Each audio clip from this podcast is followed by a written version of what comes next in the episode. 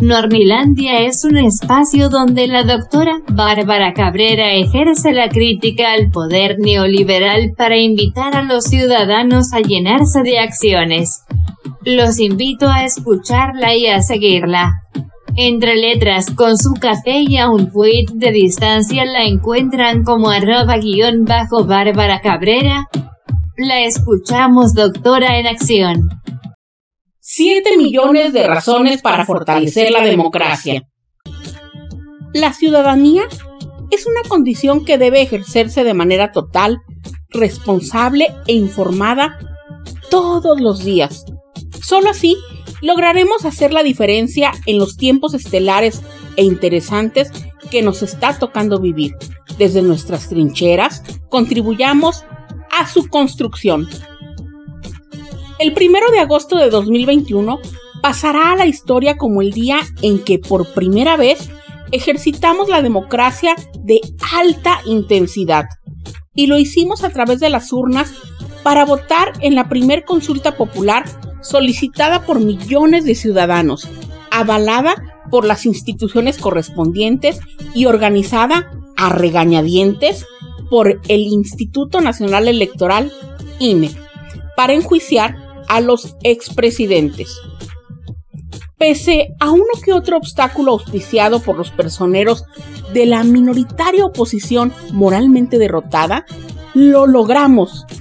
Asistimos a las mesas receptoras para ejercer nuestro derecho, el cual, si bien es cierto, no alcanzó el 40% del total del padrón electoral por razones variadas, entre las que destacan la escasa, casi nula difusión que le dio el INE, así como la instalación de muy pocas mesas receptoras.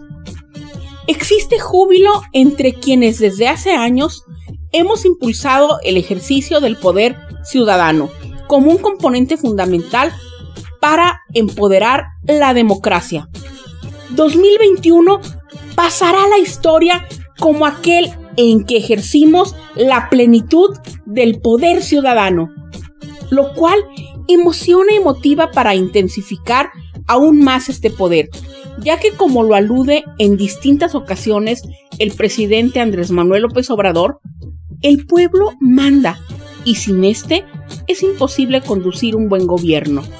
Y para reforzar lo expresado en esta Nornilandia, comparto algunas temáticas que he llevado a distintos foros. ¿Quién, cómo, cuándo, por qué y desde dónde se construye la ciudadanía? Son las preguntas primigenias que conducen a la reflexión y el debate para llenarnos de acciones y de esta manera ser contribuyentes en la conformación de aquella ciudadanía que requiere esta época, situación que conlleva todo un proceso. Veamos. ¿Quién? Desde diversas palestras, todos somos contribuyentes en la construcción de ciudadanía. Todo es cuestión de cantidades. ¿Cómo? A partir de utilizar diversos mecanismos. Por ejemplo, desde el gobierno, las políticas públicas, desde la sociedad, creando comunidad, desde las asociaciones civiles y agrupaciones sociales con campañas de concientización, desde las universidades a partir de la generación de conocimiento que provoque pensamiento crítico, analítico, reflexivo, entre otros todo lo anterior incorporando el uso de medios tradicionales, así como las TIC, entre las que destacan por su protagonismo las benditas redes sociales. ¿Cuándo? En este momento, ya que como lo advertí, la construcción de ciudadanía, por su naturaleza, es un proceso inacabado y en constante movimiento, toda vez que se trata de un fenómeno vivo. ¿Por qué? Debido a la trascendencia que implica el poder ciudadano en la palestra sociopolítica. Como ejemplo, tenemos el cambio de régimen que actualmente está en marcha en México, el cual fue y es apoyado desde la ciudadanía. De otra forma, no hubiese sido posible. ¿Desde dónde se construye la ciudadanía? En todos los sectores y niveles. Fundamentalmente De lo que se trata es generar conciencia social y hacer saber que el poder ciudadano es eficaz, mismo que debe ser ejercido con responsabilidad, tal como se llevó a cabo en la reciente consulta popular. Por tanto, el ciudadano en su papel de activista es deseable que atienda fundamentalmente cinco cuestiones. Número uno, Allegarse de información para obtener conocimiento, contrastar aquella y generar su propia opinión. Número 2. Ejercitar el sentido común para no caer presa de las fake news. Número 3. Generar pensamiento crítico, analítico, reflexivo. Número 4.